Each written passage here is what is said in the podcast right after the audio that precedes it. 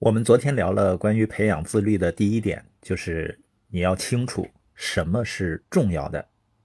你看，很多人整天忙忙活活的，比国务院总理还忙，但生产效率很低，这就说明他没有做最重要的事儿。为什么没做重要的事儿呢？就是他没想明白，什么在他人生中是最重要的。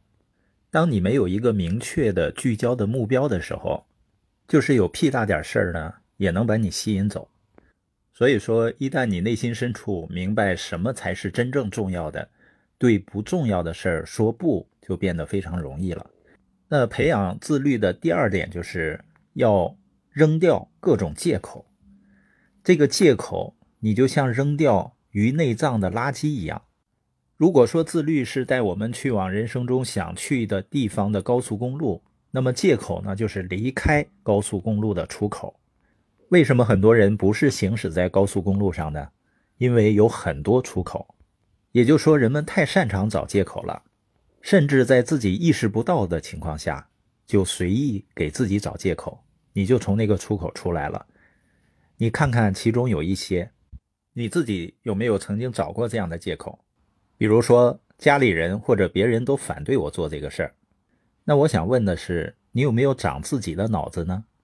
你做不做一件事儿，不应该是人们反对还是支持，而是这件事情本身是不是值得去做，它是正确的。还有的可能会说呢，二零二一年这是个单数，我要从二零二二年开始。有的说呢，我等孩子上了幼儿园再开始。有的会说等上了小学，也有的会说呢，等孩子上了大学我就清静了。而上了大学的那个呢，他会说等孩子大学毕业以后就没事了。大学毕业的那个会说，我等孩子结了婚我就开始。还有的说呢，等天气暖和了我就开始。我还遇到有的人说我没有时间做这个事情。有时我会开玩笑问他，我说假设你每天能够拿出两个小时时间蹲在墙角，然后会有人付给你五百块钱。你能不能抽出这两个小时时间呢？而且我发现一个现象啊，我觉得几乎所有我遇到的人都比我要忙得多，好像这个世界上就我一个闲人似的。但他们所获得的成果却不敢恭维。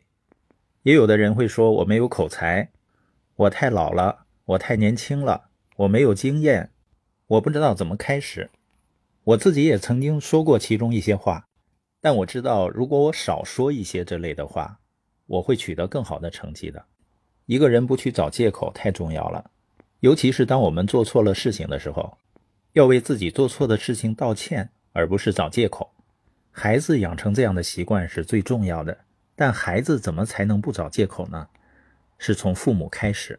如果非要把一个人的思想境界分出高低的话，我觉得最低境界的人就是做错了不承认。而且呢，总找借口。